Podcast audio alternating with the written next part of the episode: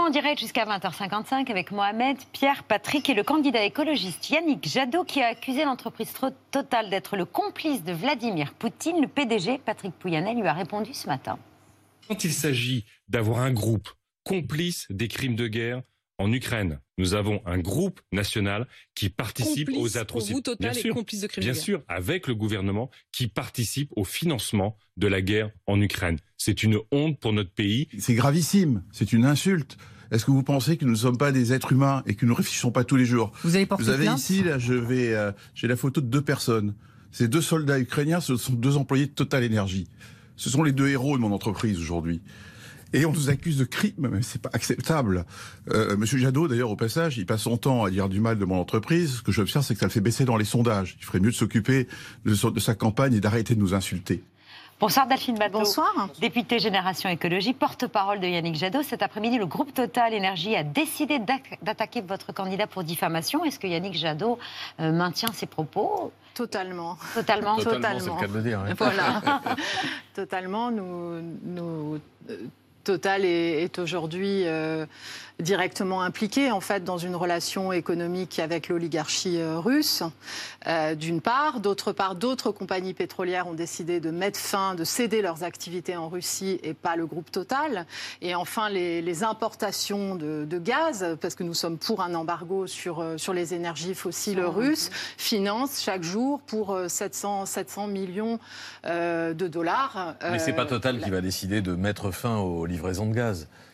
Total n'est qu'un prestataire hein, dans cette histoire. Total n'est pas C'est- qu'un C'est prestataire. une décision politique, euh, Il y, a un une déci- embargo. il y a une décision politique à prendre et nous sommes pour l'embargo sur les énergies fossiles russes. Il y a urgence, il y a, on peut dire même qu'il y a un mois qui a, qui a été euh, perdu et qu'il faut aujourd'hui que l'Europe décide de faire cet effort. Pour l'instant, je rappelle que ce qui est prévu par Emmanuel Macron et par les décisions actuelles de l'Union européenne, c'est de continuer à importer du gaz russe jusqu'en 2027, euh, alors que les Ukrainiennes et les Ukrainiens sont sous les bombes. C'est la décision qui a été prise au sommet de Versailles. De réduire euh, à deux tiers euh, d'ici la fin de l'année. hein. C'était, c'est- le- le plan de la Commission européenne, de von der Leyen.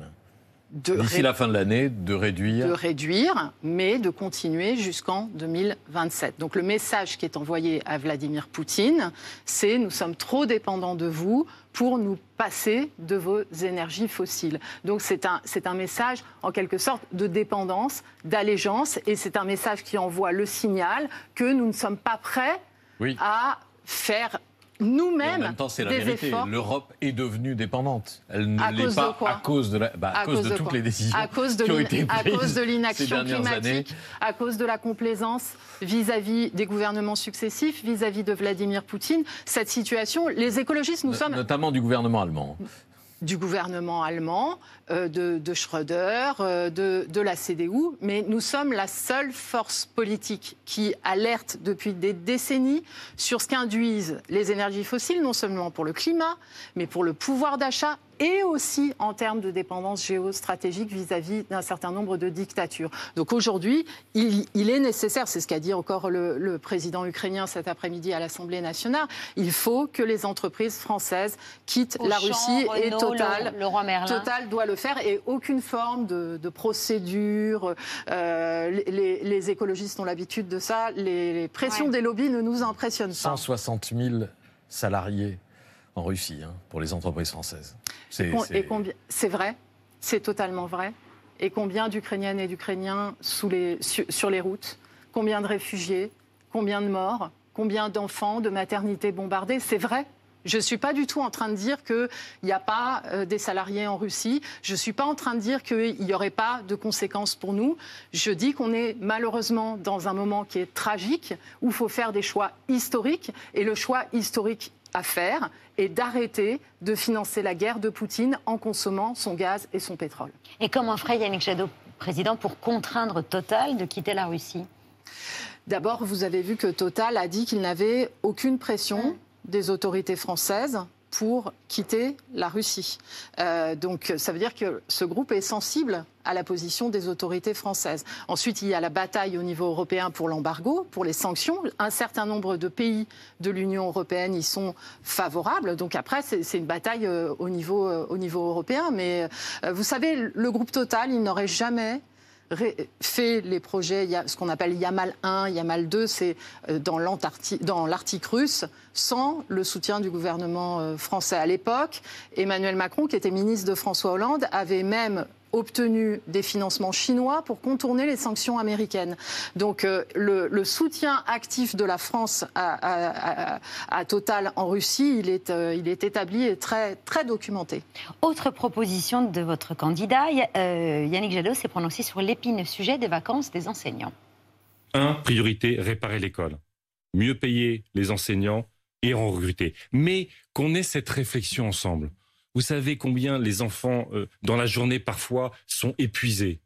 Eh bien, réfléchissons à ces rythmes scolaires, réfléchissons avec les enseignants. Aller davantage peut-être dans le temps, par exemple, plutôt que les journées euh, de 8h à 18h. Euh, les enfants adorent les classes vertes de découverte de la nature. C'est essentiel. Eh bien, on pourrait parfaitement imaginer que la première semaine de juillet, ou j'en sais rien, mais mm. euh, euh, qu'il y ait une classe verte, en quelque sorte. y ait une classe verte qui permette à la fois euh, l'éducation à la nature et de se retrouver au milieu des arbres, de la forêt ou à la mer et tout ça. le candidat Yannick Jadot qui n'exclut pas un raccourcissement des vacances d'été une proposition qui a été assez fraîchement accueillie par les, enseignants. C'était au détour d'une interview euh, à la Croix. Oui, c'est pas exact. D'abord, notre priorité, c'est le retour de la sérénité et de la confiance vis-à-vis des enseignants. C'est l'embauche de 65 000 personnels supplémentaires dans l'éducation nationale, des enseignants, mais aussi ce qu'on appelle des AESH, c'est-à-dire des personnes qui interviennent auprès des enfants en situation de, de handicap. C'est la revalorisation des salaires de 20% Donc la première priorité pour la prochaine rentrée scolaire, c'est celle-là.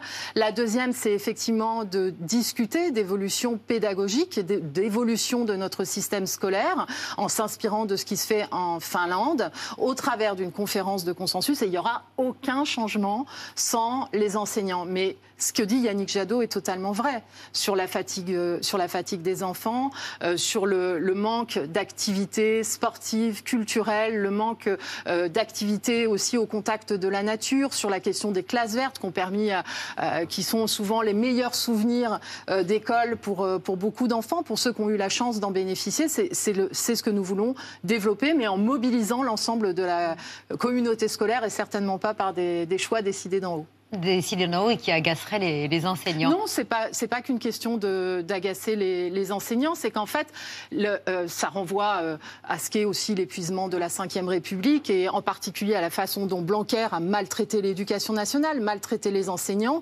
C'est que les décisions qui sont prises d'en haut sans euh, responsabiliser en fait les acteurs de terrain, sans les écouter, sans les respecter, c'est pas quelque chose qui fonctionne et c'est quelque chose au contraire qu'il faut arrêter en termes de méthode. Encore un sujet d'actualité à vous soumettre la story média de Mohamed Bouafsi.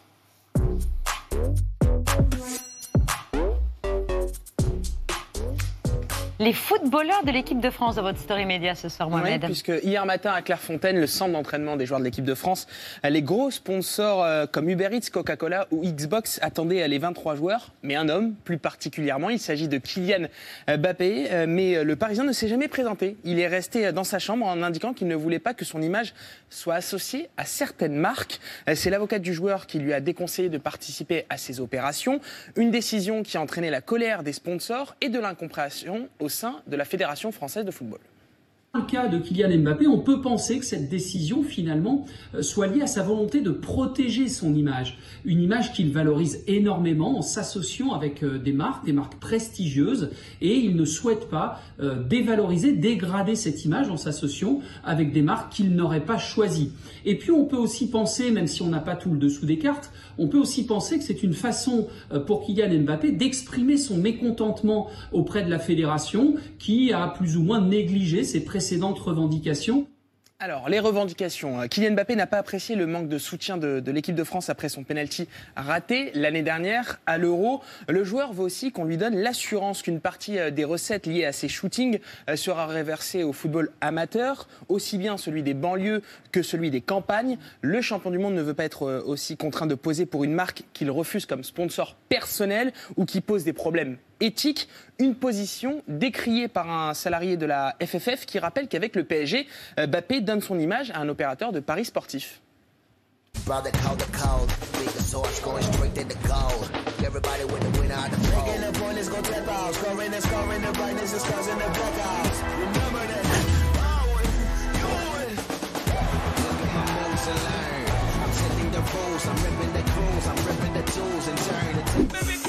Pourquoi on suit toujours notre instinct Le centre pour Ricardi, la frappe, Pourquoi? Parce qu'on est des joueurs. Ah euh, des joueurs qui vont euh, contre leur fédération ou leur équipe, ce n'est pas la première fois dans le football. L'idole de votre jeunesse, Pierre Johan Cruyff, à la Coupe du Monde 1974, ah. refusera de jouer avec le maillot Adidas et se fait confectionner une tunique à deux bandes au lieu de trois. On se souvient qu'à l'Euro 2021, Ronaldo avait retiré une bouteille de coca en déclarant Buvez de l'eau, pas du cola, ce qui avait entraîné une baisse euh, du cours de la marque en bourse. En revanche, en équipe de France, avec Kylian Mbappé, c'est une première qui risque de faire jurisprudence. La décision et l'attitude de Kylian Mbappé euh, est tout à fait inédite. Ça peut avoir des grosses conséquences et ça peut faire jurisprudence, effectivement, parce que ça remet en question, ça fragilise toute la stratégie de marketing sportif de la Fédération française de football, qui, elle, évidemment, dans le package de partenariat avec les Bleus, eh bien, intègre l'image collective des joueurs et la Fédération ne peut pas se permettre de faire du cas par cas en fonction des joueurs qui sont plus ou moins bankable. Euh, Delphine Bateau, l'une des publicités qui a agacé hein, l'international français, c'est celle-ci pour un opérateur euh, de jeux bien connu en France. On le sait, les jeux euh, provoquent des addictions aux conséquences graves, notamment chez les jeunes. Est-ce qu'on doit interdire ces publicités pour des opérateurs de, paris sportifs dans les médias ah bah, La question de l'éthique dans la publicité est un, est un combat que, que nous portons, euh, que nous avons porté à l'Assemblée nationale. Donc il peut y avoir euh, cette question de l'addiction au jeu. Il y a une autre question qui est celle, par exemple, des boissons trop sucrées ou des aliments trop salés. Et puis il y a une autre question énorme euh, qui, est celle, qui est celle du climat. nous avons la Convention citoyenne pour le climat dont le gouvernement n'a pas retenu les propositions, proposait justement un certain nombre de mesures sur la réglementation de, la publicité. Et personnellement, euh, il y a de ça un, certain temps, au moment du Dieselgate, si, si, vous vous souvenez, qui impliquait euh, notamment la tricherie de Volkswagen sur, sur la pollution de l'air, qui est une des causes majeures de mortalité euh, en France et, en Europe, sponsor de la Fédération française de foot, il y a un problème. Il y a clairement un problème. Et Kylian Mbappé est arrivé à Clairefontaine en Volkswagen. Mais oui, est-ce que si je peux me permettre une question, mmh. j'ai pas c'est pour des raisons éthiques ou pour des raisons commerciales ah. Moi, ce que j'entends dans les interviews que tu as diffusées, là, c'est plutôt des raisons commerciales euh, qui motivent son refus. Les deux. C'est-à-dire que ah, certaines marques, hein. certaines marques, en tout cas, euh, dans l'entourage de Kylian Mbappé, on estime qu'elles ne sont pas forcément éthiques. On pense à Coca-Cola. Et ah. aussi le fait qu'on démonétise son image, puisque les autres sponsors de Kylian Mbappé personnels, ce sont des très grandes marques, notamment de luxe. C'est commercial et notamment de luxe. Et qu'en s'affichant avec des marques j'ai envie de dire, un peu plus généraliste, on démonétise l'image d'un joueur luxueux qui est capable d'avoir de très très gros contrats. Il faudrait du bio pour sponsoriser le PSG, c'est ce que vous suggérez. C'est marque bio. Oui, Biocop par exemple, euh, pourquoi pas, mais très, très honnêtement, parce que c'est. C'est important en fait. Euh, c'est la question de l'imaginaire de, notre société au travers de, la publicité. Et en fait, cet imaginaire aujourd'hui, il est dans une relation de dépendance avec euh, tout, tous les prestataires de, pollution, euh, en particulier le secteur. Non, mais le secteur, les budgets publicitaires, en fait, quand vous regardez, qui eux-mêmes ont une certaine influence sur les médias, sont les gros budgets. C'est le budget de l'automobile, c'est le budget du secteur aérien, et donc ça a des conséquences. C'est la raison pour laquelle c'est un combat que nous portons. Il me semble même avoir vu Gazprom de grands panneaux le long de la, des stades de la Ligue des Champions. Oui, la Ligue des Champions, plus Ligue des Champions, Gazprom. 40 millions d'euros par an. Voilà. Merci beaucoup Mohamed pour cette story de médias. Merci, Delphine Bateau d'être venue ce soir sur le plateau de C'est à vous. Tout de suite, c'est l'heure du, du vu, s'il ne fallait pas rater hier à la télévision.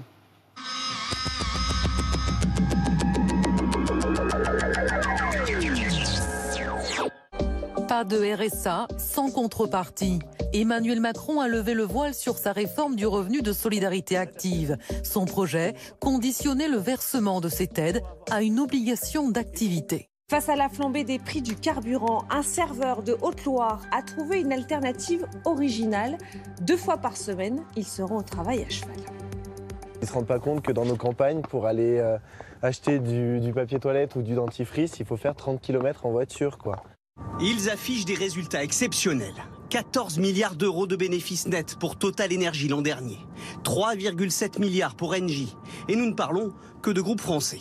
Au niveau mondial, les profits générés par la flambée des prix du pétrole et du gaz s'élèvent à 180 milliards d'euros. 1,9 million de foyers étaient concernés fin septembre 2021 par le revenu euh, de solidarité active. Taxer les géants de l'énergie en France ne serait pas si simple. Total Energy, par exemple, génère la majorité de ses profits à l'étranger et non dans l'Hexagone. Le groupe a en revanche annoncé un geste. Il baissera le prix du litre de carburant de 10 centimes à partir du 1er avril. Coût de la mesure 100 millions d'euros pour Total, soit 0,7% de ses profits l'an dernier. il a pour but d'assurer aux personnes disposant de faibles ressources un niveau minimum de revenus pour une personne seule. Son montant est de 565,34 euros. Franchement, c'est hyper, hyper compliqué. Je vous cache pas, c'était très dur. Mais j'ai récupéré les 50 000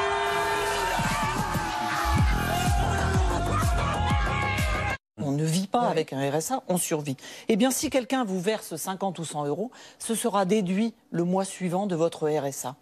Quelle drôle d'idée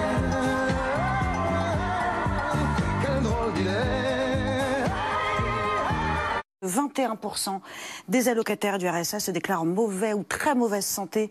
À titre de comparaison, c'est à peine 5% pour l'ensemble de la population. 38% se disent limités par cet état de santé dégradé pour travailler. Est-ce que c'est pas un peu plié? Non, pas du tout. Alors ça, détrompez-vous complètement. Je sais que rien n'est écrit. Le grand risque, là, c'est que les gens pensent que ce soit fait. Les Françaises et les Français, s'ils pensent que c'est fait, c'est qu'on a perdu. Rien n'est gagné, rien n'est écrit. Je ne crois aucun. Pourquoi 35% de non-recours? Parce qu'il y a une dizaine de pages à 4. On voyait tout à l'heure à l'écran la première page pour la demande de RSA. Une dizaine de pages à 4. Le non-recours, c'est les gens qui ne réclament pas. Hein. Donc de les dossiers pour avoir le RSA. C'est extrêmement non seulement compliqué, mais intrusif, comme vous dites. Et aucun, mm. aucun d'entre nous ici ne voudrait remplir un dossier comme celui-là. Et une petite signature ici. Veuillez patienter, monsieur. Pas trop quand même, hein, j'ai encore pas mal de livraisons. On a une livraison pour masque single. Singer, c'est de l'anglais.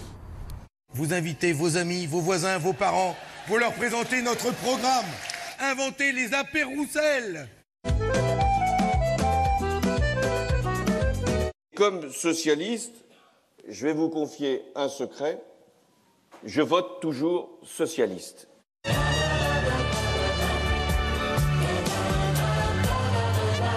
Au lendemain du crash en Chine d'un Boeing 737, 132 personnes étaient à bord de l'avion. Les images, vous voyez, sont impressionnantes. Situation de plus en plus préoccupante à Mariupol. Les autorités locales affirment que les Russes ont fait usage de deux bombes superpuissantes ce mardi. Le maire de Mariupol accuse Moscou de vouloir raser la ville où se trouvent toujours 200 000 civils. Dès que je suis blessé, que je me relève, j'ai la tête qui tourne. Et là, je marche, mais je sens que je suis pas très lucide, tu vois. J'ai peur de faire une connerie avec la machette ou quoi. Ah ouais, on est mal. Je me dis, mais comment on va faire pour tenir 20 euh, jours de plus Le martyr de Mariupol risque bien de se prolonger désormais loin des caméras, un trou noir de l'information, puisque les euh, deux derniers journalistes occidentaux qui étaient sur place pour une agence américaine ont été obligés euh, de s'enfuir. À l'hôpital, il se camoufle à l'aide de blouses prêtées par des médecins. Des soldats ukrainiens viennent finalement extraire les deux reporters qui seraient traqués par les Russes. S'ils vous attrapent, ils vous prendront en photo et vous feront dire que tout ce que vous avez filmé est un mensonge, a dit un officier. Tous vos efforts et tout ce que vous avez fait à Mariupol, ce sera vain pourquoi les, Russes n'arrivent pas à progresser autour de, Kiev, c'est que dès qu'ils bougent une oreille, dès qu'ils avancent un, convoi de chars, etc., les satellites américains, les satellites de l'OTAN informent en temps réel les euh, Ukrainiens qui ripostent avec des armes euh, fournies par l'OTAN. Un journal proche du Kremlin a publié puis retiré un rapport selon lequel le ministère russe de la Défense a recensé près de 10 000 morts et plus de 16 000 blessés parmi les militaires russes depuis le début de cette guerre. La Russie de Poutine s'enfonce dans un régime totalitaire. Le principal opposant, Alexei Navalny, a encore été condamné. Neuf ans de prison cette fois, condamné après avoir été empoisonné. Et une nouvelle loi, approuvée aujourd'hui, interdit quasiment toute critique des opérations russes à l'étranger. Vous verrez cette icône s'afficher à l'écran lorsque certains propos seront tenus pour que vous pensiez à exercer votre esprit critique. Poutine a bien sûr raison d'intervenir en Ukraine. À qui profite le crime? On aime ou pas Donald Trump, il a montré aux yeux du monde qui étaient les pourris. Et aujourd'hui, son pote, Vladimir Poutine, est en train de nettoyer le marais. Il n'y a pas de honte à être heureux, affirme Camus. Mais aujourd'hui, l'imbécile est roi. Et j'appelle imbécile celui qui a peur de jouir. Tout Camus est là. Alors qu'il est de bon ton de se moquer du bonheur, de se réfugier dans le cynisme et les vannes faciles, Camus nous propose une autre façon d'aborder l'existence. La résignation et la peur ne sont pas des visions du monde, rappelle ce grand écrivain résistant. Voilà pour le vu du jour. Dordogne, 1942, Blanche et Virgile Laborie ont une ferme en zone libre, à deux pas d'une rivière. Ils ne refusent jamais leur barque à ceux qui veulent passer la ligne de démarcation. Et quand on leur propose de cacher Sarah puis Ellie, deux enfants, eux qui n'en ont jamais eu, ils accueillent ces petits réfugiés comme un don du ciel. Il y a un corps qui a essayé de passer la ligne. Inédit, ce soir, les enfants des justes. On a besoin d'un gars comme vous, qui connaît la rivière, pour faire passer des gens. Et ces gens-là, après, ils vont moins t'en dis, mieux c'est. Arrêtez tout de suite ou j'appelle mon oncle Qui est l'oncle C'est que tu nous caches un beau brin de fille dans ta tanière. Madame Il me semblait que vous n'aviez pas d'enfant, Madame Laborie. Et alors vous en avez deux maintenant? Où est-ce que gros, tu sais? Faudrait que quelqu'un nous dénonce. Je peux te faire confiance. Les enfants des justes de Fabien Antoniente. Mathilde Seigné, Gérard Lanvin, bonsoir à tous les deux. Ravi de vous recevoir pour Les Enfants des Justes, qui est diffusé ce soir sur France 2, fiction inédite adaptée du livre de Christian Signol, réalisé par Fabien Ottoniente, l'histoire de ces nombreux Français ordinaires qui n'ont pas fait hésité. Des choses extraordinaires. Exactement. Et qui n'ont pas hésité à prendre des risques et à montrer des, des comportements exemplaires. Voilà. Un héros, c'est pas forcément un Rambo. Ça, c'est une phrase que je vous ai piquée, euh, Gérard. Merci. Et pourtant, votre personnage, Mathilde, elle est assez naïve. Elle se rend peut-être pas bien compte tout de suite des risques qu'elle prend. Elle n'a pas du tout. Elle est. C'est un personnage qui est en mal d'enfant. Donc, quand on lui, le docteur Dujarric, joué par Philippe Torreton, euh, nous, nous, propose de, de, de, de recevoir une, une, une, petite fille. Une oui. petite fille. Elle, au départ, elle est tellement heureuse d'avoir un enfant chez elle qu'elle a absolument aucune idée du, du danger qu'elle encourt, en fait. Et puis, ils sont pas, c'est pas l'information d'aujourd'hui. Non, mais je pense qu'ils sont même pas au courant de ce qui se passe. On la, la voit s'étonner, ouais, de non, la violence de ce qui se passe. Les juifs, des camps, non, tout ça, ils sont pas au courant. Il oui, pas de portable hein, à cette époque-là. Oui, oui. Et elle s'interroge, le Veldiv, on n'est pas au courant. Oui, il y a des oui, tas d'informations. Ils, ils vivent dans la campagne, très retirés, et ils veulent juste rendre service, en fait. Et c'est important aujourd'hui euh, d'évoquer ce sujet-là, cette solidarité-là, et cette notion de solidarité qui est assez essentielle. De fraternité. Et ça, et ça résonne pas mal avec l'actualité actuelle, forcément. On peut le dire. Mmh. On peut le dire, à partir du moment où un barjot arrive, tout est possible. La preuve, il est incontrôlable, comme l'était son prédécesseur à cette époque-là. Et on a affaire à de l'horreur, à, à, de l'enculerie humaine. Voilà, on peut dire ça. Il n'y a pas d'autre mot. On va le garder. on le garde. Ah non, j'ai pas on fait. On le garde. Celui-là, il doit servir.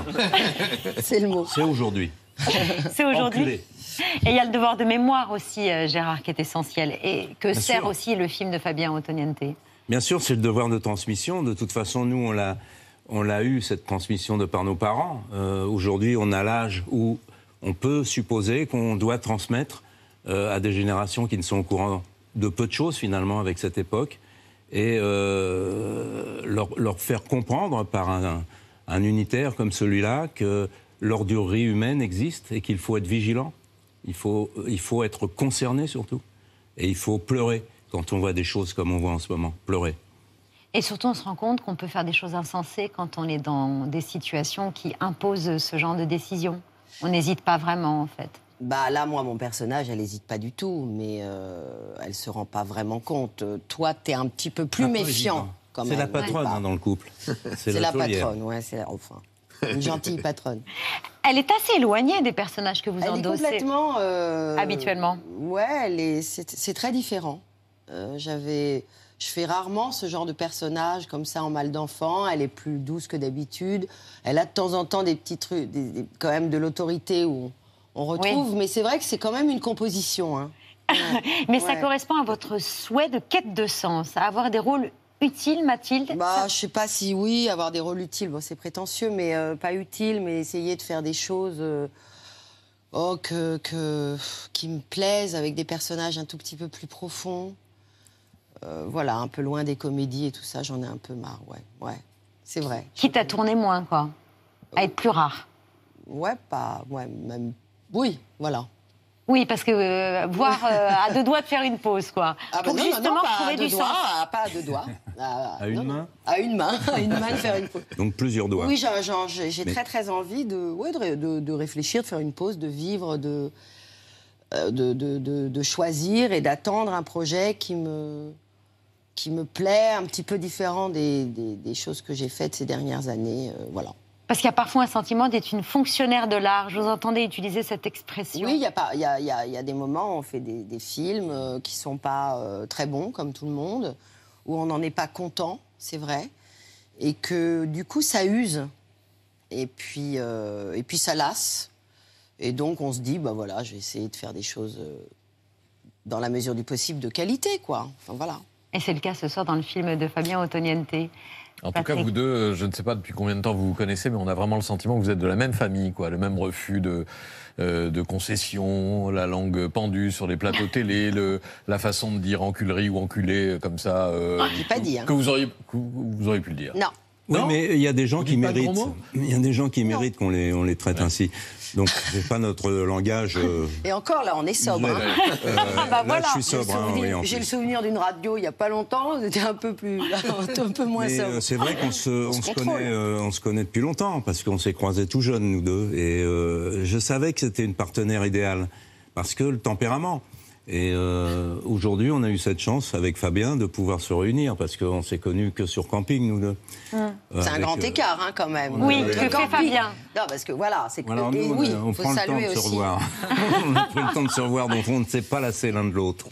Voilà. Non, mais je trouve ça aussi euh, bien que Fabien euh, change de registre aussi. Voilà. Avec sensibilité, là. Il monte Oui, sa sensibilité. Il, il a ça aussi, mais. Mais c'est un mec sensible, hein, Fabien. Il faut le connaître, évidemment. Il a chacun, on a des réputations. Alors après, il faut aller chiner Exactement. et voir qui à qui on a affaire. Mais moi, j'aime beaucoup faut Fabien gratter un parce- peu. Parce que, en plus, c'est un bosseur et un bosseur, c'est toujours intéressant à fréquenter. Oui, je n'ai pas contre l'idée. Je lui dis tiens dimanche, euh, qu'est-ce que tu fais? On peut se voir. euh, allez, on prend la journée, on va écrire euh, au moins ça.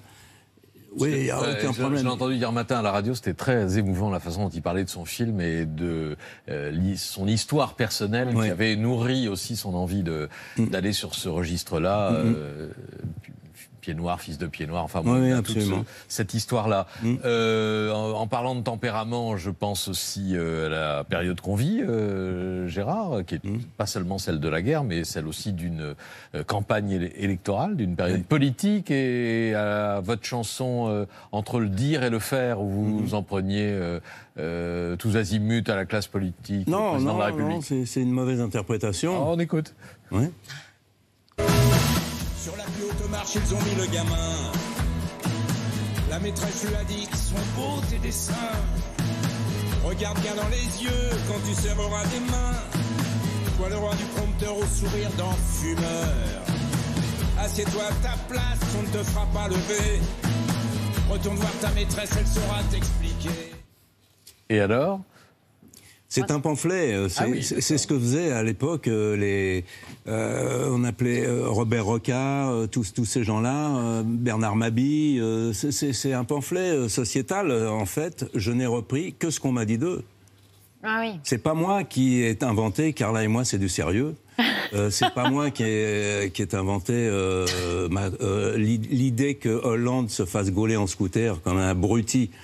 Euh, et qui continue euh, quand même à ouvrir sa bouche, celui-là, c'est quand même une annonce, est mec-là. pire Non, mais, mais franchement, il y a un moment, on- si on doit parler des gens, on pourrait en parler très méchamment. Oui, oui. Et c'est pour faire rire. Voilà. C'est pour faire rire, moi, que j'ai parlé de ça. Et Monsieur Macron et Madame Macron, c'est pas moi qui ai inventé leur histoire. C'est ce qu'on m'a raconté. À partir de là, je fais comme je faisais avec Michel Colucci.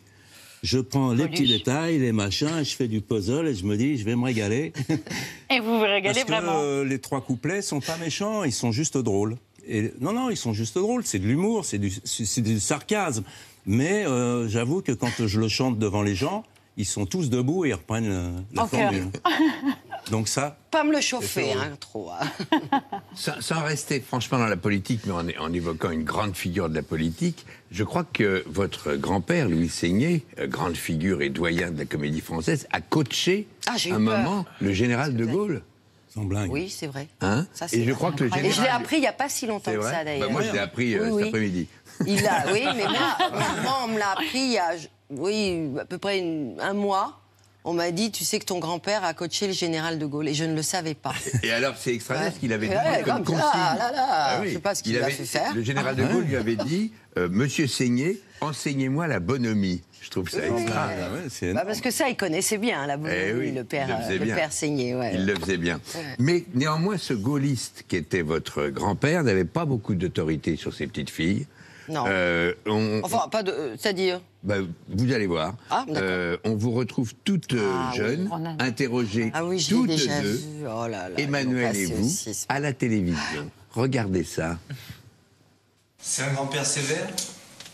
Ça dépend pourquoi. Et quand il crie des fois, est-ce que vous avez peur? Non, ça n'a pas tellement. Non, non, je pas tellement. De voir jouer ton grand-père et ta tante Françoise, ça te donne envie de faire du théâtre? Non. Pas du tout. Non. C'est mignon votre façon de répondre juste avec des grimaces. puis des- Vous n'avez pas changé en fait. Non. Il tirait la langue sans arrêt. Ouais. Oh non, c'était un grand-père gentil. Ah oui. Ouais. Ça respirait ça en tout cas. Moi je l'ai vu. Il a tourné plus de 150 films, je crois. Donc euh, je l'ai Bah, vu très souvent moi, quand Quand même, euh, moi, je ça. suis, je suis fière. je suis fière parce que oui, j'admirais. Puis en fait, on se rend compte avec le, avec le temps. D'abord, c'était un second rôle admirable. Gabin l'adorait, donc il était dans les grandes familles, dans le président. Il avait toujours des rôles euh, de banquier, comme ça, truculents. Et surtout, je me rends compte avec le recul que c'était un très grand acteur, enfin, de, de théâtre. Euh, Le bourgeois gentilhomme inoubliable, et les gens me le disent beaucoup. Il, est- il était, en fait, il, est- il était très populaire, et je me rendais pas vraiment. Moi je l'ai compte. vu. La, son bourgeois. La comédie française, euh, c'était C'est la grande époque du, du- du français, quoi. C'est vrai. Gérard, vous évoquiez il y a quelques secondes Coluche. Vous avez fait sa rencontre déterminante lorsque vous étiez euh, marchand au puce euh, de Saint-Ouen. Une autre rencontre déterminante, c'est avec euh, Martin Lamotte. en 1976, vous jouez tous les trois dans la comédie euh, musicale de Coluche, Ginette Lacase. Pourquoi vous vous habillez comme ça? Comment ça? Personne n'est habillé comme ça, notre Comment ça? On est déjà trois, rien qu'ici. La musique euh, que vous aimez est Ouais. une musique un peu, un peu vulgaire, un peu forte, euh, un peu agressive, quelquefois même euh, dérangeante. Tu sens pas bien, toi Comment T'es dérangé de la tête. Pourquoi attaquez-vous des vieux tu fais quelle taille, là Tu parles pour toi, là File-moi le col, eh, file-moi le col, j'en ai Elle est vieux, tu parles pour toi, là Quel trio d'enfer, Coluche, Je Lamotte. me dis, je me dis souvent, je sais pas toi, Gégé, Myriam que Mézières et Peter Flamme. Un, type comme Coluche, il doit être halluciné d'une époque comme celle-là, non? Il serait halluciné parce que c'est tellement devenu consensuel et Ça, c'est. ah, bien Pas, pas avec pensant. vous ce soir, là. hein. Non, mais pas avec nous. Mais, mais nous, faut pas trop nous sortir. Mais on sort pas trop d'ailleurs. On fait attention. Mais euh, non, mais c'est devenu très pensée unique, consensuel. On peut plus dire grand chose et tout. Alors je me dis qu'il y a des gens comme comme lui, comme des. Oh, ils- heureusement qu'ils sont plus là. Heureusement. Ils ont fait euh, leur époque. Voilà. Après, Ouais, mais il c'était faut pas plus chercher libre. à savoir. C'était plus libre. La vie est ainsi. Ouais, mais il y a toujours des pamphlets musicaux, histoire Par de exemple, se regaillardir la des gens qui ont pensée. été éduqués à ça. Voilà, exactement. Et qui transmettent. Et qui transmettent. Merci. Euh, tous les soirs, dans cet avou, il y a l'œil de Pierre. Et ce soir, il n'est pas sans raisonner avec euh, Les Enfants des Justes, euh, qui sera diffusé ce soir sur France 2.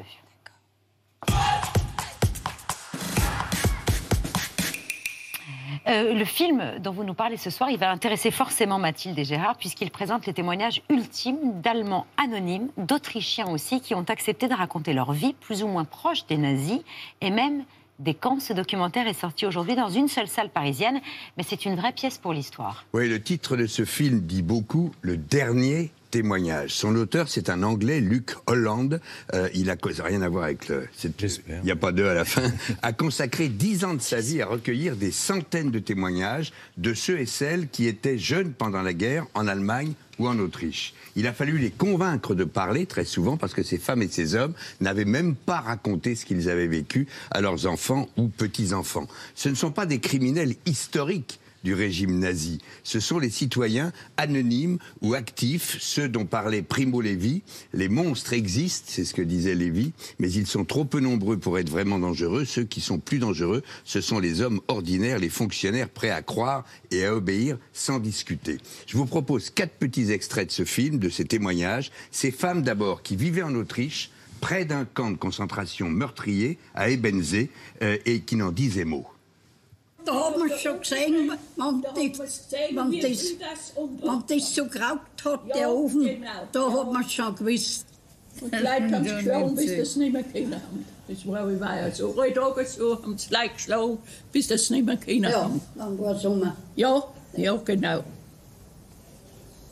Äh, Sie meinen also, dass die Leute hier im Dorf eigentlich gewusst haben, was da oben losging? Oder was, was ist Ihre ja, Meinung? sie, ja, aber heimlich. Es hat sich niemand getraut, vor Angst, dass man auch dahin kommt. Haben ja alle gesagt, sag ja nichts, sonst bist du auch im KZ. Das nimmt er, ja, gewiss schon, aber nicht Gefährlich. Luc Hollande, documentariste reconnu, est mort peu après la fin de son travail. En 2020, il avait 72 ans. Il voulait nous faire réfléchir à la place de chacun dans des mondes complexes et radicaux.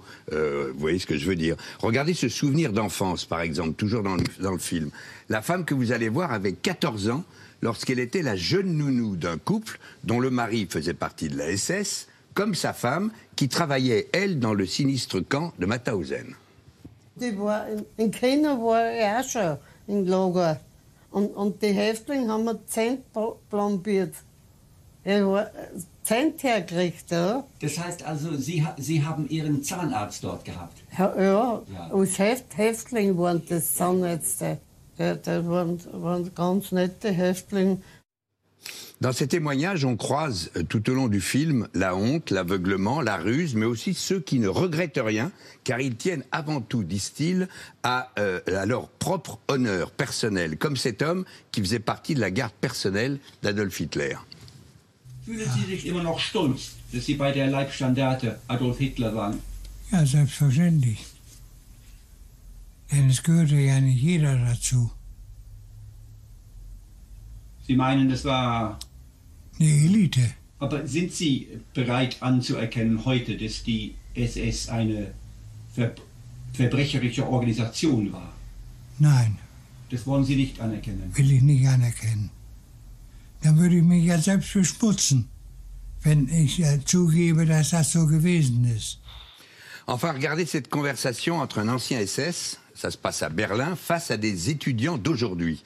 Ça se passe dans une villa où en janvier 42, 15 hauts euh, dirigeants euh, du Reich ont discuté de l'organisation de la solution finale. Et dans ce lieu si lourdement chargé, un étudiant cessait presque à justifier l'action de l'ancien SS. Was war? beibehalten hätten, sie schämen sich jetzt dafür, dass sie damals die Ehre hatten, für ihr Vaterland zu stehen? Das verstehe ich nicht. Wir haben nämlich gesagt, uns wurde erklärt, unwertes Leben ist zu verdichten. Unwertes Leben. Planung, die hier in diesem Hause in der Wannsee-Konferenz ausgearbeitet wurden, an einem so einem Tisch, wie wir hier sitzen. In gemütlicher Runde über Kaffee haben sie beschlossen, wie die Juden, Frauen und Kinder umgebracht wurden. Mit dieser kreuzscheußlichen Methode, da kann ich doch nicht stolz drauf sein. Da schäme ich mich heute. Voilà, on espère simplement que ce témoin, ce repenti, aura convaincu euh, le jeune homme, Mm. le jeune étudiant.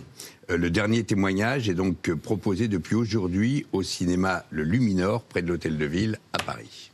Et c'est signé Luc Hollande. Merci beaucoup, Sans eux. Pierre. C'est violent. Sans eux. Oui, mais à la fois le témoignage est extraordinaire, l'émotion Ah oui, dans la La- voix. son émotion de cette- monte Il y a des gens qui ont tellement subi. et- Ah oui, on qui n'est pas étaient sûrement des belles personnes, parlent, mais qui étaient. Mm. qui étaient embr- embringuées dans des systèmes effrayants. Il y en a plein autour de M. Poutine, des gens comme ça. Oui, oui, bien sûr, sûrement, bien sûr. Puis il y en a d'autres qui disent non. C'est aussi un autre choix. Euh, merci beaucoup, Pierre. Dans un instant, un sourire. Celui d'un champion qui vient d'achever une saison exceptionnelle. C'est vrai Oui. Le meilleur biathlète au monde depuis dimanche. Et le skieur français le plus titré de toute l'histoire des JO, que- avec cinq médailles, deux en or, trois en argent. Vous l'avez vu ce matin Je l'ai vu ce matin. Mais où ça France 2. Ah bah dites donc. Et vous lui avez parlé ou pas Oui. Eh ben, il est venu me saluer, je l'ai félicité parce que j'avais suivi, moi, les. Ouais, ouais. Eh ben, vous pourrez le faire une deuxième Voilà, fois. je vais le faire. Non, mais il le sait, il, va, il peut le Ah dire. bon il, va- il, est, venu tout spécialement pour ça. Il vous Il suit partout, il nous a dit. Quentin Non, mais- Fillon-Maillet. Voilà, exactement. Fillon-Maillet, histoire de succéder peut-être à Martin Fourcade en individuel et rentrer dans le panthéon du sport français pour devenir champion olympique de l'individuel. 30 secondes d'avance, on va attendre. Mais là, là, on a les poils, on a les palpitants qui est à 220. Le sprint avec Quentin Fillon-Maillet qui passe sur l'extérieur. La France, une deuxième place. Le voici, Quentin Fillon-Maillet, qui arrive et qui prend la deuxième place. Il a repris du temps. Peut-être la médaille d'argent, peut-être sa troisième médaille. Quentin Fillon-Maillet qui banalise l'exceptionnel. Oh, le champion Oh, C'est incroyable. Aujourd'hui, samedi 13 février, c'est le jour du Seigneur. Et ce Seigneur, il est français, il est jurassien, il s'appelle Quentin Fillon-Maillet, champion olympique. Bonsoir Quentin Fillon-Maillet. Bravo, de discipline et vous suivez partout euh, Mathilde Seigné. Ça va C'est être ça, inscrit ouais. au, au prochain Oui, oui, c'est JO. C'est C'est la nouvelle épreuve olympique de suivre euh, Mathilde Seigné. Si vous voulez découvrir le biathlon, je vous invite. Ah, alors ça, on c'est aimerait voir ça, initiations bien plus faciles que ce qu'on fait en compétition. Non, mais je sais pas skier, j'aime. Bah, juste euh, essayer le tir, ça se fait bien. Ah, juste le tir Oui, juste le tir, parce que le ski, c'est vraiment pas mon physique, Parce truc. que ça hein. complexifie euh, beaucoup les choses. C'est mais- énorme ce que vous faites. ouais. Bravo, Merci pour bravo. toutes Je lui ai dit tout ce matin déjà. Et vous êtes arrivé avec combien de vos médailles? Les Cinq cinq médailles, sont ouais. les cinq médailles Ah, sont là. Vous vous êtes amusé à les peser. Il y en a pour près de 3 kilos quand même. hein. Euh, c'est un journaliste qui s'est euh, qui s'est posé la question. Il a pris la balance du d'une chambre d'hôtel où on faisait une interview et il s'est. Il a pesé ses C'est c'est de l'argent, argent. Euh, ouais, c'est de l'argent. Euh, Les selles d'or font 600 grammes, donc elles sont juste Ah ouais. plaquées. Mais, euh, Donc excellent de bagage en rentrant. Là. C'est ça, ouais. Que si on ajoute le poids du gros globe de cristal, la Coupe du Monde que vous avez soulevée dimanche en Norvège, alors là, c'est plus la peine de soulever de la fonte en salle de muscu, Ah ouais, quoi. Il suffit de faire des. Il y en a deux de plus, euh, deux, sur deux disciplines, du coup, que j'ai gagné aussi, que j'ai pas emmené parce que ça faisait, euh, ça faisait beaucoup trop lourd à emmener. Mais ouais, ça faisait un certain excellent de bagage. Mais bon, c'est, c'est pas un gros problème. Non, c'est le poids de la gloire, quoi. c'est ça, ouais. Vous venez d'où, en fait? Vous habitez où? Moi, je Dans- viens du Jura, ouais. Jura? Euh, C'est une terre de, de ski nordique et sport d'extérieur. Ouais. Puis en fait, bah, mes parents euh, m'ont, m'ont donné ces valeurs de, de sport et, et donc du coup, bah, je les remercie énormément parce que du coup, ils m'ont donné la chance de, de faire tout ça et puis de vous croiser aujourd'hui. Dans le Jura, le village s'appelle Saint-Laurent en Grand-Vaux. Et ils étaient contents de vous accueillir, hein, de retour de Pékin. Foule a envahi les rues du village de Saint-Laurent en Grand-Vaux. Perché sur le camion d'un menuisier local, le héros français de ces jeux est acclamé par plusieurs centaines de personnes, comme un air de fête nationale. Ici, tout le monde connaît de près ou de loin l'enfant du pays. Quentin, il est né juste en face de chez nous et il a 5 jours de différence avec mon fils. Voilà, et on est- il est joli tenu dans mes bras. Tu l'as regardé à la télé? Ouais, ouais. Et alors, t'en as pensé quoi Bah, c'est le meilleur. C'est le meilleur. Puis on aime bien l'accent vosgien. C'est le Ah, meilleur. Jurassien, Jurassien. Jurassien, pardon. C'est pas loin, c'est pas loin, c'est à côté. Ah, bah tiens. loin, ouais. je- On ne voit pas. Faut que tu le pousses Où on te voit Où on te voit. Sébastien moi, je vois plus. euh, je te Ah vois. oui, Voilà. Anne-Elisabeth, fait. c'est pas grave. Je vous présente Marion Flippo, chef création chez Cogent, qui a le- vraiment qui a la lourde responsabilité de vous Bonjour. préparer le dîner, mais c'est délicieux depuis lundi, donc on on est ravis. Euh, alors ce soir, c'est Une euh, kale, kale César salade, toujours pas la bouillabaisse. Non. Euh, donc le kale, c'est un chou frisé particulièrement riche en, en antioxydants, donc euh, c'est pour ça qu'il fait la singularité de cette salade. Vous avez du filet de, de poulet et des crackers aux graines qui font le remplacement des croutons classiques, donc c'est travaillé façon granola salée. Donc pour un sportif, c'est parfait. Ah, C'est, c'est le genre de truc que je mange, ouais, ça. Ouais, vrai Enfin, pas aussi élaboré, bien entendu, Pas mais. ce euh, soir non plus, mais là, oui. Moi, je goûte un petit Quentin, vous avez euh, Pas tout, parce que rendu hommage à vos parents qui vous ont inculqué les valeurs du sport, mais il n'y a pas que les valeurs du sport. Il y a un travail euh, considérable. Tous ceux qui vous connaissent dans tous les portraits, on parle d'un, travail acharné, euh, euh, staccanoviste même. Euh, vous, un- une expression que vous pourriez accepter. Ben, ouais, ouais, avec plaisir, bien entendu. Staccanoviste. Euh, En fait, euh, je pars du principe que j'ai une chance unique, euh, certaines qualités, je veux les exploiter jusqu'au bout pour euh, tenter d'aller chercher mon rêve qui est ici, là, ce soir. Et, euh, Donc combien, et à d'entraîne- aucun- combien d'entraînements par semaine ben, euh, 14, euh, peut-être plus des fois, ouais. 14 heures 14 heures, 14, 14 14 entraînements. entraînements. 14 Deux par jour. Ouais, en général, ouais, on a deux, deux entraînements par jour. On en fait un peu moins l'hiver parce que on a trois courses par semaine, plus les déplacements, donc c'est assez intense. Mais euh, du coup, là, c'est la préparation qui, qui sert de, de foncier pour, pour tout l'hiver. Et là, on en fait beaucoup plus que, que l'hiver. On s'entraîne en, en ski roue, c'est des espèces de, de rollers euh, Ouais.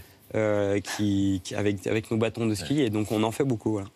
Avec euh, le mental en plus, si je vous dis le Morbach. On ne choisit pas ses surnoms. J'ai le surnom aussi de, de, de cannibale. Donc, euh, alors- ce qui signifie, c'est assez, euh, c'est Vous assez avez toujours sympa, mais- faim, quoi, c'est ça. Et, et Morbach parce que. euh, Bah, en fait, on. Vous, euh, on a oui, il vous suit, quoi. Il, il s'accroche. On ne décroche jamais. C'est ça. On a la même idée C'est du frère, hein. euh, C'est Simon Fourquette qui m'a donné ce surnom. J'avais dit que je me vengeais. À chaque fois, je, je loupe des belles occasions. J'aurais pu faire quelque chose. Et il paraît que pour le, pour le mental, pour le côté Morbach, donc vous avez fait appel au GIGN, c'est vrai? Euh, ouais, ouais, en fait, euh, ça fait les trois années précédentes, j'ai été troisième mondial avec des, des super résultats sur les championnats du monde, mais euh, ça, ça manquait de, de petits trucs pour vraiment aller briller au, au vraiment très très haut niveau. Et en fait, j'ai fait le bilan à la fin de la saison et je me suis dit, il faut que je travaille davantage euh, cette approche du stress, euh, les émotions et tout ça. Donc j'ai fait appel à, à tout un tas de personnes euh, qui m'ont conseillé, euh, préparateurs physiques, euh, posturologues et, et GIGN aussi qui... du coup, euh, j'ai l'opportunité justement de les, côtoyer. Je me dis, c'est les personnes qui, croisent le plus de stress au monde. Je pense qu'ils ils se retrouvent face à des, personnes armées, en danger de mort, euh, dans des situations inconnues et à des fois euh, sous l'eau, des fois en train de sauter d'un avion. Donc finalement, c'est un échange hyper enrichissant pour retranscrire ça, ce que, je fais en, Coupe du Monde. D'ailleurs, je les remercie beaucoup parce qu'on a tissé quelques liens, on, on réorganise quelque chose cet été. J'aime bien la façon dont vos parents, votre mère et votre père racontent comment ils vous ont observé depuis tout petit et ils ont regardé vos, vos dons sportifs et, même là où vous n'étiez pas forcément doué euh, avant d'arriver au biathlon que vous avez découvert devant la télé en 2002. Les débuts racontés par vos parents. Étant petit, on l'a mis au rugby. Et le rugby, quand il avait le ballon en main, il ne savait pas qu'en faire. Il n'arrivait pas à être en groupe, à prendre sa place et tout ça. On a fait de la descente, tous, tous euh, du, du ski de descente. Donc euh, ça, c'était la priorité pour leur apprendre, pour apprendre la vitesse, euh, euh, l'équilibre et puis pas avoir peur. Un jour, on s'est mis un peu au ski de fond euh, et les résultats allaient plus ou moins bien, mais il se faisait plaisir. euh, il gagnait une course ou deux, des petites courses par-ci par-là. Il n'a jamais été le, le meilleur, loin de là même. Et sur certaines courses, il se prenait bo- des, des bonnes tôles, on va dire. hein.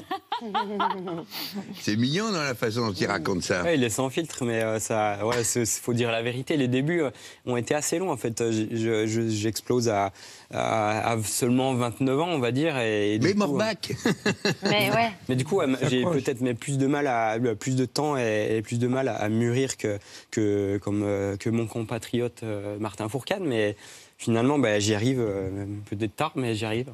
Vous nous avez Ah, vraiment ah, fait rêver. Euh, Mathilde disait qu'elle avait suivi vos exploits. C'est vrai que c'était extraordinaire. Chaque départ, de, vous avez cou- couru six courses à, à Pékin. Cinq médailles sur six courses, c'est quand même dingue, quoi. Donc merci, parce que du coup, on se dit, tiens, euh, Ça voilà. nous fait rêver. Exactement. Quand Bah un oui, court, quand tout d'un coup on a un Français, ça nous fait rêver. C'est, Ouais, puis on était sûr. efforts, Quentin euh, est sur la ligne de départ, c'est bon, on a une médaille ce soir. Bon, on a une responsabilité de, de, de, de porter les couleurs de la France. Et moi, ça me plaît beaucoup parce que c'est autant un challenge personnel que, que, que un devoir. euh, Imaginez ma Patrick. Cohen alors. Vous imaginez Ouais. Patrick Cohen qui porte la France aussi. Hein, Oui. Patrick, bon appétit. oui. Hein. Oui. Dérange En tout pas. cas, c'est un avoir les cuisses plaisir en de vous béton. hein. recevoir. Vous devez avoir les cuisses en béton. Ah bah on est. euh, Je, je suis pas lourd, mais justement, Ouais, je, ça, je joue hein. sur ma capacité de. Et alors, euh, l'entraînement, euh, par exemple, il y a de l'entraînement en salle spécifique, en musculation. En fait, on fait une grosse, grosse partie euh, ski roue. On complète ça avec de la course à pied, du vélo euh, Ouais, c'est du durant l'été. Et puis, euh, ouais, aussi pas mal de musculation. Donc, c'est pas pour euh, faire gonfler les bras, Ouais, ça ouais, se voit, mais, euh, mais du coup, c'est vraiment pour avoir un maximum de rendement euh, sur la piste. ouais. Mhm. Il y a tout Mhm. un travail, tout un, tout, tout- beaucoup d'aspects. Et le tir aussi, un aspect euh, très, très mental parce que c'est. euh, euh, vous imaginez qu'on arrive à 180 pulsations au pas de tir, il faut euh, avoir la lucidité, faire des réglages s'il y a des changements de conditions devant, et, euh, et tout ça en étant euh, à moitié lucide, et donc euh, Mm. avec les enjeux, le public, euh, voilà tout ce qu'il peut y avoir pour nous distraire. Merci beaucoup, Merci. bravo, Bravo. encore. Bravo. Quentin Fillon-Maillet, Merci d'être venu avec le, le gros globe et euh, les médailles. C'est comme ça qu'on l'appelle, hein, le gros globe. C'est ça, qu'il y a ouais. des petits globes. Ce qui décerne ouais, le, le, le, Le titre. le euh, meilleur, le meilleur biathlète du, du monde sur la saison. ouais. Tout de suite, on conclut cette émission, non pas avec Bertrand Chameroy, euh, qui n'est pas là, mais avec les magnétos de Sébastien Toen, qu'on est ravis d'accueillir sur le plateau de C'est à vous. Il y a un joli nom. Il y a un jingle ou pas? Ouais, Ah, MST. super. MST, ça s'appelle. C'est pas mal. Bonsoir à toutes et à tous. Euh, je suis ravi d'être là, évidemment. Puis il y a tout le, camp- tout le casting de Camping 6. Je suis content. Il y a l'ex de Pénélope Fillon. Vous avez gardé le nom. Oui, c'est tout à votre honneur, de votre ex-femme. Vraiment, ça fait plaisir. Et évidemment, les gens qui regardent se disent Mais euh, qu'est-ce que c'est qui ce con? Les autres se disent Qu'est-ce qu'il fait là, ce con? Eh Bien, pour une bonne raison, vous l'avez dit, je remplace Bertrand Chameroy, qui est pas là, voilà, qui est pas là parce que genre, il est Covidé, il est malade. Bien sûr, le Covid n'existe pas, c'est une manipulation, tu le sais, Mohamed, des laboratoires Tahiti Douche. Évidemment, c'est du mytho. Évidemment, il est retourné chez Hanouna parce que c'est là que ça se passe. Même si vous ne l'aimez pas, Patrick Cohen, je le sais, j'ai vu téléloisirs.fr, ça balançait sur. Vous n'aimez pas les Cyril, Cyril Ferraud, Cyril Hanouna, Cyril Lignac. Vous n'aimez pas les Cyril, mais c'est pas grave. Il n'empêche, je voulais vous parler, évidemment, en moins beau, en moins jeune, en moins drôle que Chameroy, évidemment, de l'actu un peu de la semaine et surtout des grands démocrates du monde d'après, ceux qui vont nous gouverner forcément. Et alors forcément, je me suis intéressé, intéressé bah, à la soirée de Valeurs Actuelles. Il y a forcément une soirée Valeurs Actuelles. Alors évidemment, quand il y a une soirée Wapiti, Modes et Travaux Tiercé Magazine, qui sont tout aussi respectables, tout le monde s'en fout. Sauf que là, il y avait des caméras, c'était filmé, et il y avait, il y avait celui qu'on aimait, il y avait Eric Zemmour, qui est arrivé à la fin. Et vous allez voir, c'est assez intéressant parce que la, chronique n'est pas seulement hilarante. Vous allez voir, il rentre sur une musique particulière qui en dit long sur ce qu'est vraiment ce personnage. Regardez. Non, non, non, non. C'est- Non, excusez-moi. Non, mais c'est Emmerich, c'est le monteur. Tu déconnes, les intermittents du spectacle, ils sont forcément de gauche. C'est du piratage. C'est scandaleux. Si vous n'aimez pas la France, n'en dégoûtez pas les autres. La vraie musique, Emmerich, s'il te plaît. C'est intéressant. Vous le voir. connaissez en tant qu'écrivain, en tant qu'essayiste, en tant que chroniqueur. Alors, Mathilde. Vous reconnaissez Vous reconnaissez C'est pas les trois cafés gourmands, c'est Jumping Jack Flash. Quasiment. Franchement, c'est quasiment le même groupe. C'est Rolling Stone, mais c'est Painted Black. Ah, Painted Alors, Black, bien sûr. Qui veut dire peins-le en noir. Bien sûr. Donc il y a deux solutions. Et Pierre le sait. Euh, ou euh, Eric Zemmour n'est pas bilingue, il n'a pas compris le sens de la. voilà, ça m'étonnerait quand même. Ou alors, justement, il l'a très bien compris, donc il dit peins-le en noir, double sens. Ça veut donc dire quoi? Peins-le en noir, mais qui, mais quoi? Les Français? Le string de Gérard? Votre robe? Qu'est-ce qu'on fait? Qu'est-ce qu'on peint en noir exactement? Donc il est peut-être beaucoup plus open que ça, et c'est un rocker. Parce que s'il met les Rolling Stones, c'est que c'est Mick Jagger qui a avalé Gargamel, mais c'est Mick Jagger quand même. mais c'est un rocker Eric Zemmour, et j'aimerais qu'on regarde une image qui est évidente. Regardez, sur une moto par exemple, regardez. Il y a une évidence. Regardez. Magnifique, non Si je suis obligé de l'apprendre parce que je sais pas tous les jours. Franchement, c'est évident. Ça, ça lui va comme un gant. Ça lui va comme un gant. Il n'empêche très vite la- les, les consciences, les convictions, l'engagement politique revient au galop, notamment quand il achète une crêpe. Vous voulez du sucre blanc ou du sucre roux euh, Blanc. Blanc, voilà, blanc, blanc. Et pourquoi pas roux? Non, pas roux. Déjà, déjà, les Arabes, c'est un délire, mais les roux, non. Donc, moi, il l'a compris, voilà.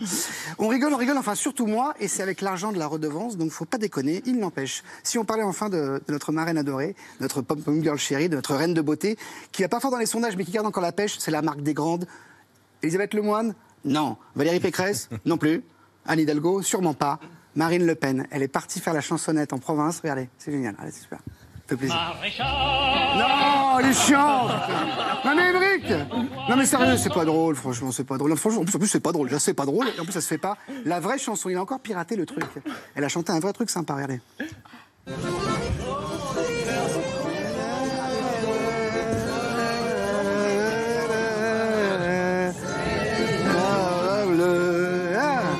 Voilà, Java Bleu, c'est sympa. Et c'est dommage, parce que à la suite du magnéto, on va le voir, l'accordéoniste qui est en folie, hein, il continue un autre morceau, mais là, elle décline, elle s'en va, elle avait un truc à faire, un seul film, je sais pas. Et écoutez le morceau. Écoutez le morceau, c'est dommage. Vous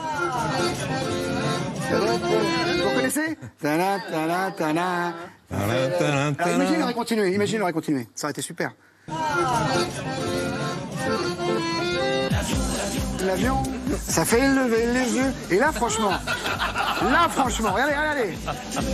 Là, elle fait ça. Dans les sondages, elle remonte tout de suite. Elle remonte comme ça. Elle remonte, mais grave. Et là, elle gagne parce qu'elle va perdre, malheureusement. Malheureusement, elle va Avec les voix masculines, du coup. Pardon? Seulement avec les voix masculines. Absolument, absolument. Donc c'est dommage. Écoute, il n'y aura pas de femme de présidente, pas pour l'instant. Il n'empêche, la bonne nouvelle, c'est que le téléfilm de Gérard et Mathilde est formidable. Je l'ai vu, je vous le dis, je trouvais ça très bien, votre performance. Et ce qui m'a fait plaisir, c'est de voir que Fabien Antoniente, qui est un type très sympa, a enfin est passé à un autre registre que la comédie. Voilà, c'est plus la, trop la déconne, là c'est un téléfilm avec un, un esprit évidemment dramatique, sur un moment fort, sur lequel il faut, il faut se rappeler des, choses évidemment. Et je l'ai vu en avant-première, j'ai eu de la chance, que nous on a un peu des, pas des passes droits, mais. Et il y a une scène qui m'a particulièrement touché. Et c'est plus le Fabien Antoniette qu'on connaissait, et c'est super bien joué. C'est un militaire allemand qui contrôle un résistant. Je voulais le partager avec les gens pour qu'ils aient envie de le regarder ce soir, le téléfilm. Regardez.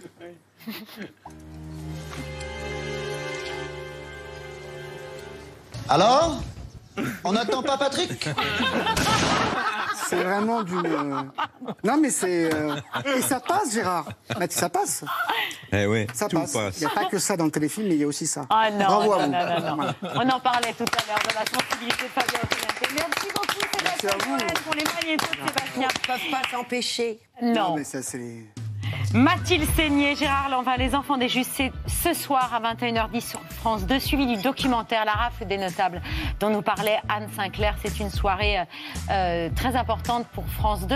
Devoir de mémoire. Quentin Fillon-Maillet, premier athlète français à gagner 5 médailles dans les mêmes JO et euh, vainqueur de la Coupe du Monde de biathlon, meilleur biathlète au monde. Merci à tous les trois d'avoir accepté notre invitation. Tout de suite, la grande librairie. François Bunel, qui parle poésie ce soir avec notamment Jean-Pierre Siméon. Et oui, j'ai même les invités Oh de là François là, impressionnant. Et on se tourne vers Vincent euh, et on va voler les médailles de Quentin. Je pense qu'il repartira Moi, je avec partir une avec médaille. une, ouais. hein. On se tourne juste vers Vincent pour saluer une excellente soirée à nos invités. Ah oui. Merci à nos À téléspectateurs. Merci à nos invités. Merci de nous avoir ne suivis. sourit pas si on a alors. Ah, souriez avec un truc en Ah non, faisant s'il y a la- Ah, si, si.